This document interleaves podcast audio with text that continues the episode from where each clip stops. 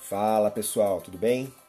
Aqui é o Gustavo Moraes e estou de volta com mais um episódio do podcast Ao Pé da Letra, que traz para vocês a explicação por trás de sucessos da música. Hoje eu vou falar dessa música que vocês ouvem aí ao fundo, La Belle de Joux, do pernambucano Alceu Valença.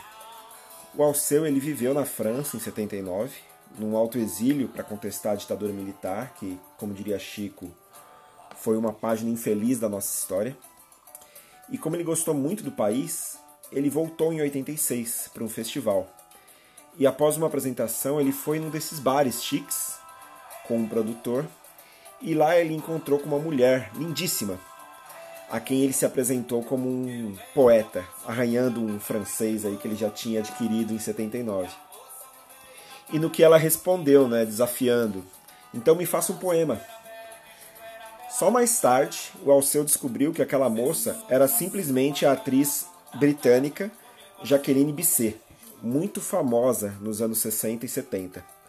No dia seguinte, ele encarou o desafio e começou a escrever a canção. E enquanto escrevia, ele lembrou de uma namorada que teve em Recife, com quem frequentava a praia de Boa Viagem. Não sei se pelo efeito do álcool ou qualquer outro motivo, o fato é que ao tentar homenagear a atriz britânica, o Alceu acabou batizando a música de La Belle de Joux por conta de um filme de 67. Porém, esse filme era estrelado pela atriz francesa Catherine Deneuve.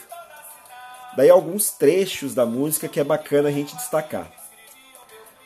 Azul era Belle de Joux, era Bela da Tarde.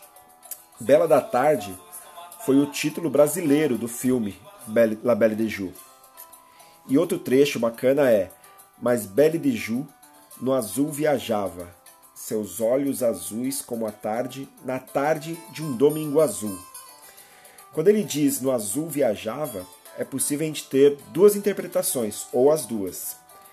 Uma que, apesar do flerte, a atriz não dava a menor bola para ele, viajando literalmente, ou ela estava sob a influência de alguma coisa, né, meio doidona e por isso viajando.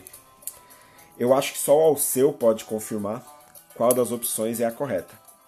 O fato é que a música completa 35 anos desde a sua composição, de sucesso absoluto. E é isso aí, pessoal. Esse foi mais um episódio do podcast Ao Pé da Letra. Espero que estejam curtindo e tendo qualquer crítica, elogio ou sugestão, pode mandar para GV Moraes com o título ao pé da letra para facilitar a minha busca, tá bom? Obrigado, abraços.